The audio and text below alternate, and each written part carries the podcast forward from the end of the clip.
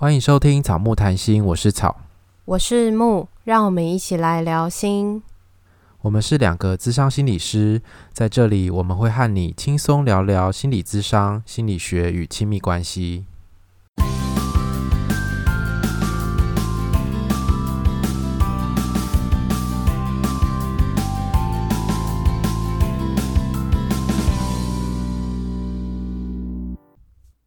这应该是我们今年第一次录恋爱信箱吧？你说那种历年后吗？对啊，因为我们二月其实都没有上恋爱信箱，不知道大家有没有发现？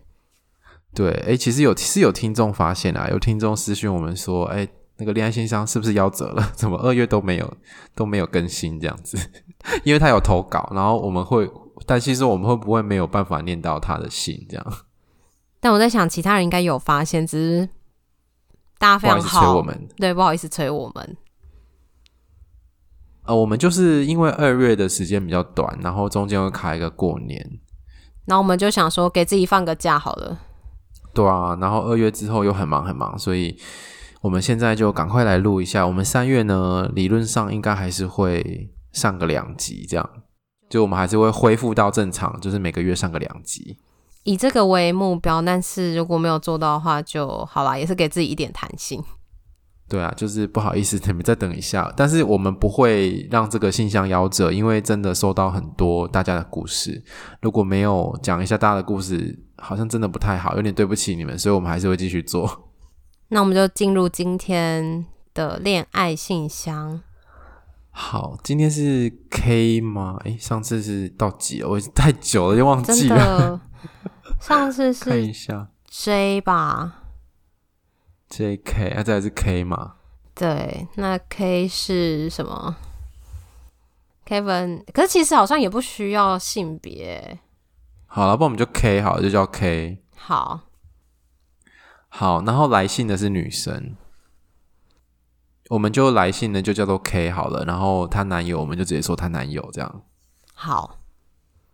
我们真的是越来越随便，连名字都不取嘞。因为后来发现取了没什么意义啊。好吧，那以后都不取了，就是这样。A B C D E，这个代号就好。好，对对，就代号就好。不然真的是，其实我们要取名字之前，我们还要 Google 那个英文名字有哪一些，然后去挑。哎，还不能找太难念的。对，不然我们念起来会很奇怪。好，那这一对呢是 K 跟她男友，那他们两个是上班族，交往了两年。他们对关系的看法跟感受的部分是觉得跟对方很合，但是大部分的时间 K 觉得自己好像付出比较多，但是因为爱他，所以是心甘情愿的。但是他挂号就写说也也有点害怕这样的自己，意思是说一直一直付出，但是很心甘情愿，这样很可怕吗？这样子，或者是说他很担心自己一直付出很多，这样失衡的状态吧？嗯，有可能。好，那最近他们发生的事件。他们觉得认定彼此是未来的伴侣，男友的个性和感情观相当的保守，对于约炮、未婚先怀孕的这些事情都不能认同。聊天的时候有曾经说过不能接受女生曾经约炮和堕胎。那在这个事件里面，因为她的男友就有说过自己的价值观。那这个 K 呢，她以前年轻的时候有曾经不小心怀孕。那后来有去做堕胎手术，但是现在的跟男友聊天呢，听到对方讲了那句话，那，她男友说，她的男友说，离过婚的女生也比堕过胎的女生好，所以 K 就觉得很惊讶。呃，因为 K 也认定说这个男友是他想要在一起一辈子的人，所以他听到这句话之后，其实有点害怕，不知道该坦诚说以前有堕过胎，还是要继续隐瞒。他觉得有一天公开这个秘密好像是有害无益，但是不公开又怕如果这个秘密有被戳破的一天的话，那会发生什么事情？他希望我们在节目中讨论，在感情中是不是应该绝对的坦诚。其他 K 还想说的话就是，他来填了这个表单之后呢，好像是国王有一个驴耳朵一样需要出口，好，或是想要得到一点勇气，不管是要继续隐瞒这个秘密的勇气，还是把这件事情坦诚讲出来的勇气。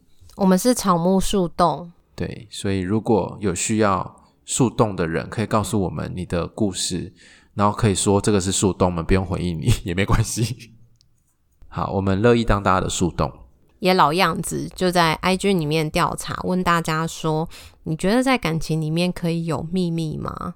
其实大家的反呃，大家的反应还蛮一致的诶，大概有八十六 percent 的人觉得可以，但是十四 percent 的人觉得不可以。诶，这次投票的人很多诶，比我们以前在举办的时候还多蛮多的。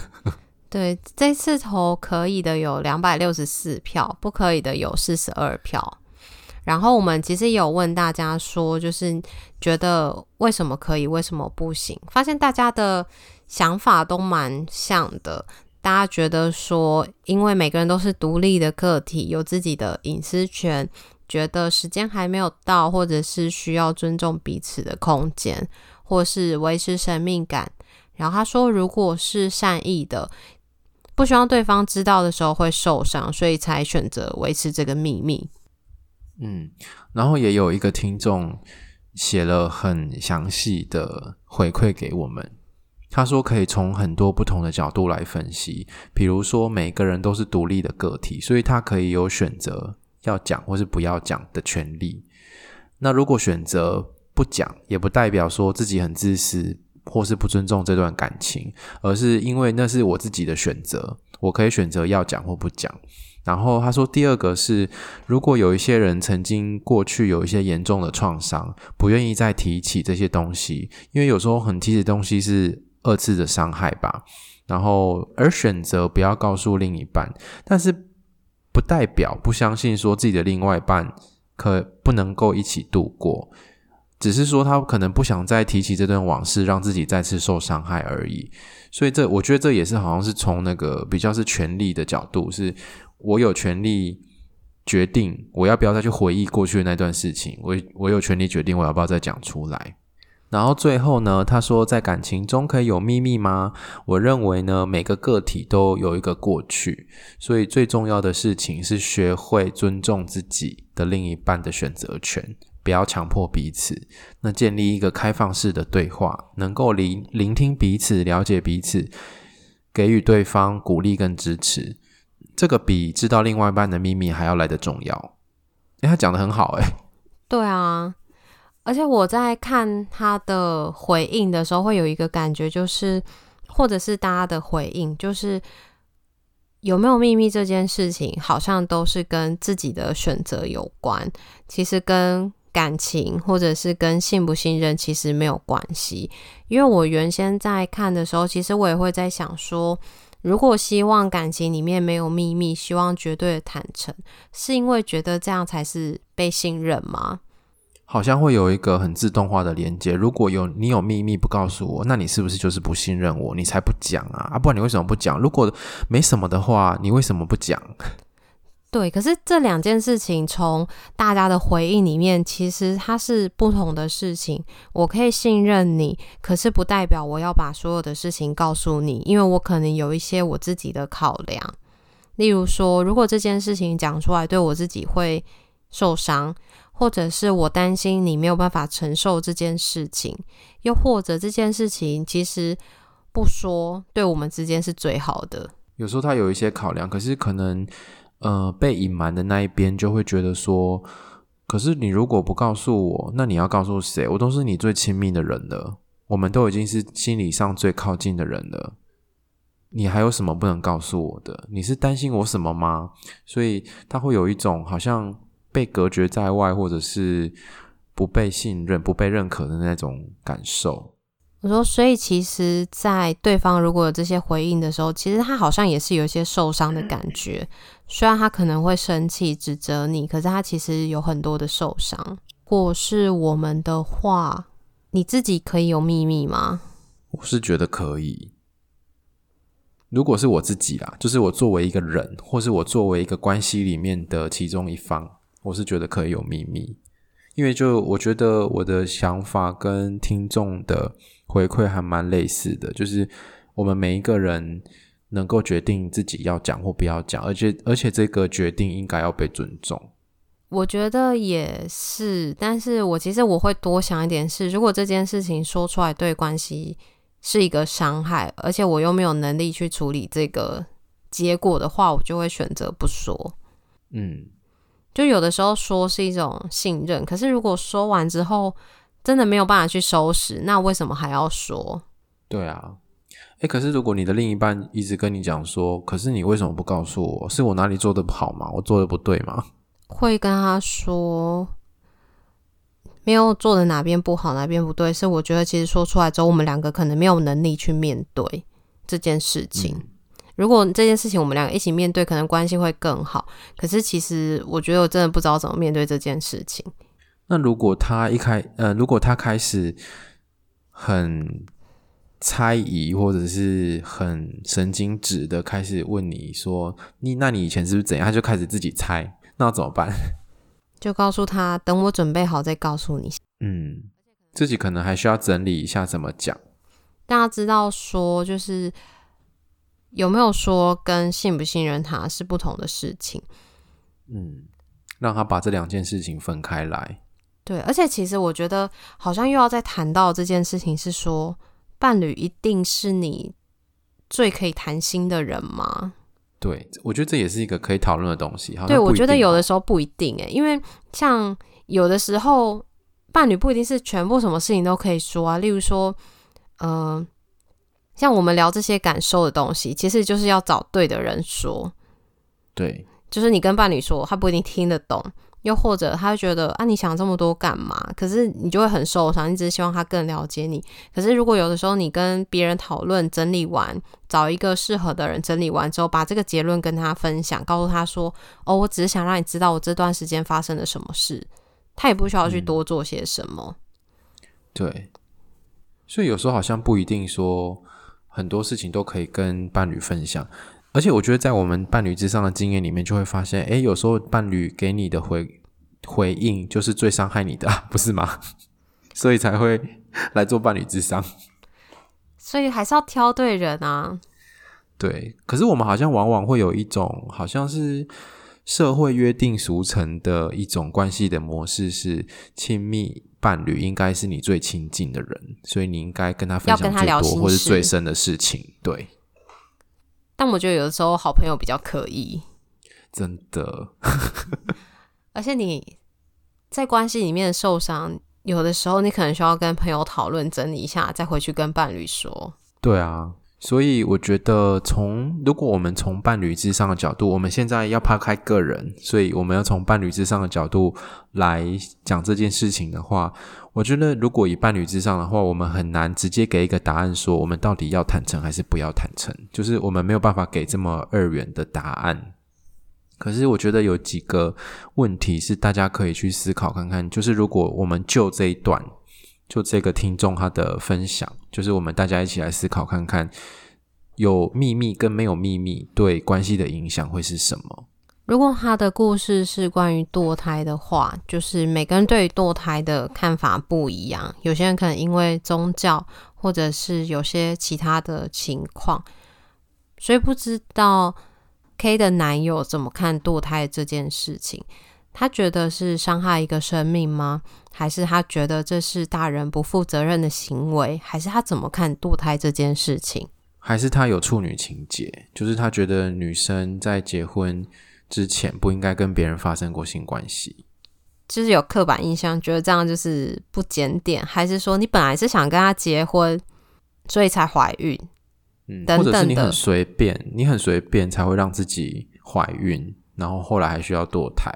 就是有各种不同的可能。那重点是，我也蛮想知道 K 是自己是怎么看这件事情。他是觉得说，诶，其实自己堕胎过好像很罪恶、很不好，还是说，其实很很多人都有堕胎的经验，有堕胎的经验是一个蛮普遍的现象。那他可能是一个人生当中的小插曲，或者是那只是我过去做过的一个选择而已。我选择不要把小孩生下来，那跟我这个人好不好无关。我要堕胎的原因，为什么要堕胎？是这个不是你能够去面对的生命。例如说，你们在还没有准备好的情况，或者是说现在真的经济没有办法，还是说有些什么样的情况而做了堕胎的选择。可是，在这个情况下，是思考之后才做的选择，其实蛮负责任的，我觉得。对，比起比起一些为了要留住关系而生的小孩，然后其实也没有真的很想要小孩的人来说，我觉得这样很负责任。对，对啊，真的。而且我觉得，嗯，大家年轻的时候可能都会有一些事情做过了，会让自己后悔，这个也是蛮正常的吧？对啊，只是我们对性或对堕胎这种事情会有更多的污名，或是道德的框架。没错。可是如果你真的当时把孩子生下来，可是在关系里面不幸福，或者是说真的没有能力，那还要生下来吗？嗯。我觉得生下来好像会变成一个家庭的辛苦啦。但是讲到这，我就想到，可是，在堕胎这件事情上面，好像女性就会变成是背的一些罪恶感跟罪名，就是你让你自己，你不保护好你自己，然后所以你怀孕了，然后要堕胎。可是我不知道这些指责会不会出现在男性身上，就是。你为什么不好好保护你的另外一半，让你的另外一半去堕胎？对，为为什么你发生性行为的时候没有避孕？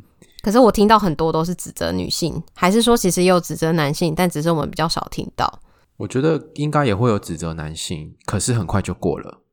可是女性会带着这个罪恶感跟愧疚，对，对，它好像一个印记还是烙印什么的。但我想，男性应该也还是会有一些罪恶感跟愧疚，可是这些感受或许是很难说出口的。嗯，也许比起女性会更难说出口，因为他可能也需要支持着另外一半的情绪。如果他也跟着他一样在那个愧愧疚跟罪恶感里面，那两个人可能都会在那个情绪。嗯，而且我觉得这个愧疚感或是罪恶感其实是比较深的情绪啊，大家可能。不太容易会能够说出口，有的时候或许也感受不到吧。好，那下一个想要问的问题是：如果自己的价值观跟对方的价值观不一样，就像我们在这个故事里面看到的，就是男友会很没办法接受有堕胎过这件事情。那如果他的价值观跟你价值观不一样，那就要变成秘密吗？就是你可以做选择，是要隐瞒他，或者是不要隐瞒他。那如果除除了这件事以外呢，他对于其他事情跟你价值观不一样，那你也要选择变成秘密吗？我觉得这是一个互动模式的议题。还是说，因为这个价值观的不一样，是关于堕胎这件事比较敏感，例如说堕胎、约炮这些比较困难启齿的话题，因其他东西不一样，可能会不会就还好？例如说，呃，我们想要的未来的生活，还是我们的喜好等等不一样，因为。跟性有关，或是跟其他东西有关的主题，还有什么主题可能会很难以启齿啊？家庭怎么样嘛？我也不知道。嗯，对啊，但我觉得堕胎真的是一个蛮常见、很困难提起的。嗯，或者是呃，我以前曾经做过做错过什么事情，或是我曾经害过别人，就是我不小心害了别人，类似这种，就是会蛮有羞愧感跟罪恶感的事，应该都蛮难启齿的。因为这些事情其实对于当事人自己来说，其实是很不好受的。他要说出来的时候，其实会担心别人怎么看他，那两个人关系会变成什么样子，其实是很焦虑的。诶，对啊，从他的来信，我们也感觉到他很多的担心跟害怕。对，因为他在信里面一直希望我们可以改变一下这个故事，或者是这段不要念之类的。我们可以看得出来，诶，如果就是我们已经没有说出他的任何的个人资讯了，可是他还是会很担心这件事情可能会被认出来是他，所以他真的很，就知道他有多害怕。没错。那我们接下来想要讨论的事情是，如果关系中有秘密，那对关系会是什么影响？就是如果。一个人辛苦隐藏着一个心事，很焦虑，然后很担心，很害怕。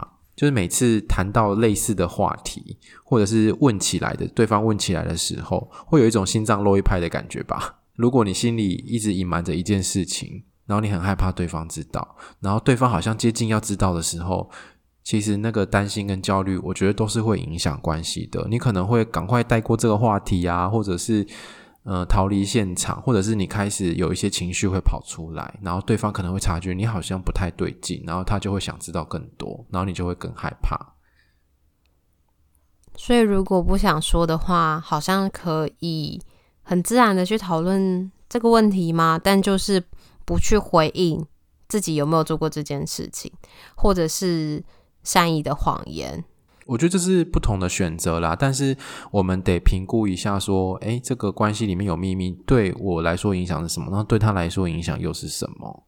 所以刚刚讲了自己嘛，就是也会评估一下对方的看法。那如果对方知道之后，他有可能会有什么反应？像是我觉得这个听众他写来的这个故事，我觉得很有可能会危及他们的关系。我觉得很有可能诶、欸，因为他说要。就是离过婚也比堕胎好，他已经有一个很强烈的表达。对，那如果面临对方的反应这么强烈的时候，那你可以做出什么样的选择，会对关系是比较好的？所以好像需要评估关系现在的稳定程度，然后或者是说，之前有一些事情发生的时候，面对不能接受的事情的时候。你们怎么去面对这个难关？没错，可能之前也有遇到类似的状况，但不是像堕胎这么敏感。那你们是怎么度过的？呃，你们的关系里面是不是有哪一些正向的东西，是可以帮助你们维持这段感情，而不要被这个嗯、呃、晴天霹雳的消息压垮的？然后接下来是，如果有一天你知道对方了隐藏很久的秘密，那你的感受可能会是什么？这些也会要问听众，就是你们头可以有秘密，但你们可以接受你的另外一半对你有秘密吗？还是说，就是你可以接受自己有秘密，但是不能接受对方有秘密？嗯，我觉得有一些人好像是这样哎，就互相吧。嗯，我觉得你要要求对方，你一定要回来要求自己啊，就是我觉得这样比较公平。对啊，而且有的时候会不会不是故意不说，而是有一些考量，或者是时间没有到，也是一种要保护关系的方式。嗯，就是如果好像把这个隐藏秘密当做是一个关系的不信任，那可能就会很受伤。可是这个隐藏秘密，如果它其实是一种为了保护关系，为了不让你受伤，那它会不会是一个善意呢？嗯，可是我觉得这个善意要被看见，好像很困难度的，因为大家一开始一定都会先生气，觉得说为什么你欺骗我，然后对方就会讲说我没有骗你，我只是没讲而已，这是隐瞒，不是欺骗，然后就会开始进入一个争吵，这样要看见这个善意还蛮困难的。辩论，对，就是我也要跟你讲啊，只是时间还没到啊，或者是你最近状况不好，我怎么跟你讲这种？我觉得这样要怎么样看到这个善意？是大家需要练去练习的。那如果要打算讲出这个秘密，可以怎么准备啊？我刚刚有想到一个，就是类似温水煮青蛙的方式，诶，就是你可能不会那么直接的跟对方讲说，诶，我曾经堕过胎，而是你在堕胎这个议题被拿出来讨论的时候，你可以慢慢的加一些比较不传统的想法吧。我的想法是这样子，嗯，就是可以为这个关系能够谈这件事情有一些暖身的准备，对对对对，让这个议题呢是在这个关系里面被讨论过的，而且当这个事情讲出来的时候，它可能不会冲击那么大，或者是拿别人的故事来讲吧，就说，或是有一些戏剧讲说，哦，他因为。太年轻了，未成年，然后就怀孕，所以选择要把小孩拿掉，就可以讨论你的看法。例如，你觉得哦，未成年然后生小孩，其实就会变成小孩养小孩，也没有办法给小孩很好的教育环境。然后就看一下对方的反应是什么，就是透过类似的话题去评估、观察对方的态度跟反应，因为其实他直接表达。他很反对堕胎，可是你也不知道他到底反对堕胎是为了什么。他的反对是有一些故事吗？还是说家庭里面有一些什么样的价值观，或是他自己有一些什么样的价值观，所以这样反对？那其实是不知道的。嗯，所以这个部分可以多了解，但是好像要改变一个人的价值观，并不是那么容易的事情。有时候会需要很多的时间，或者是很多的机缘，才有办法改改变对方的价值观。所以这个好像也急不来，但是是可以一点一滴去做这些准备的。然后我也会想到，就是就是如果对方知道的话，好像其实也会有一个状态是，可能一开始交往也不知道到底交往会走到哪里。或者是我们会不会在一起很久？可是随着交往越来越稳定，想要告诉对方的时候，可能也会错过这个机会。所以后后来他知道，可能是他不小心知道之类的嘛？因为你一开始交往就说也很奇怪啊，就交往的时候就跟他说：“哎，我以前有堕过胎哦，你自己想清楚再不要交往。”很奇怪，嗯。就是我可能也没有想说我要跟你在一起多久，可是我们真的在一起半年之后，发现哎，我们很契合，然后交往越来越久的时候，会担心这件事情对我们的关系是不是会有影响。我觉得在 K 的故事里面，他很挣扎的地方，是因为这个男生是他认定他想要走一辈子的人，他是觉得他是一个很不错的对象。可是如果这个担他担心说，如果这个秘密讲出来之后，可能会毁掉这段关系，所以他会非常的挣扎。所以我觉得我们以上讨论的这些问题，都可以思考看看，在这段关系里面，这个秘密可能会带来这个什么影响，会对关系造成什么样的伤害呢？或者是，诶，讲出来之后，也许也有可能会让你们的关系往前更进一步，也说不定。那如果就是伴侣带着这种秘密到伴侣咨商来说的时候，会怎么样？就是投下一颗原子弹。但至少有人帮你收拾嘛，跟着你一起讨论，帮忙你一起去擦腰跟面对。对，但是我比较会担心的一种状况是，嗯，伴侣的其中一方跟智商师说某一个秘密，但是告诉他说，智商师你不要告诉我的另一半，这是最麻烦的状况。这时候就还是要好好的讨论为什么不能说，可是这个对智商关系其实会有影响。对。因为你跟智商师讲了一个秘密之后，变成你们两个在这个秘密上面是站在同一阵线的，那智商师就会非常的为难。我到底下次我能讲吗？我能讲到哪里？然后我如果让对方知道说，其实我已经知道了，那样子他会觉得说我跟他是有私底下的一些往来，所以我跟他是站在同一阵线的，会会造成不信任。所以我觉得这是最麻烦的状况。真的。所以其实都会需要有很多的讨论，然后各种方案，各种可能遇到的情况。所以我们没有办法很很直接的说我们该还是不该，但是有很多的向度是可以去考量跟评估这个秘密要不要维持，或者是如果真的要讲的话，我们可以做什么样的准备再讲出来，会冲击会比较小。所以它也不能是。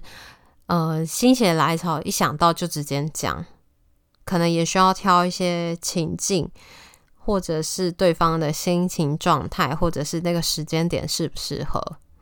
嗯，没错。好，差不多了，差不多。嗯，嗯，如果你喜欢我们节目的话，请记得到 Apple Podcast 给我们留言跟五颗星，也欢迎追踪我们的 IG 跟 FB 粉砖，我们都会在上面跟大家互动。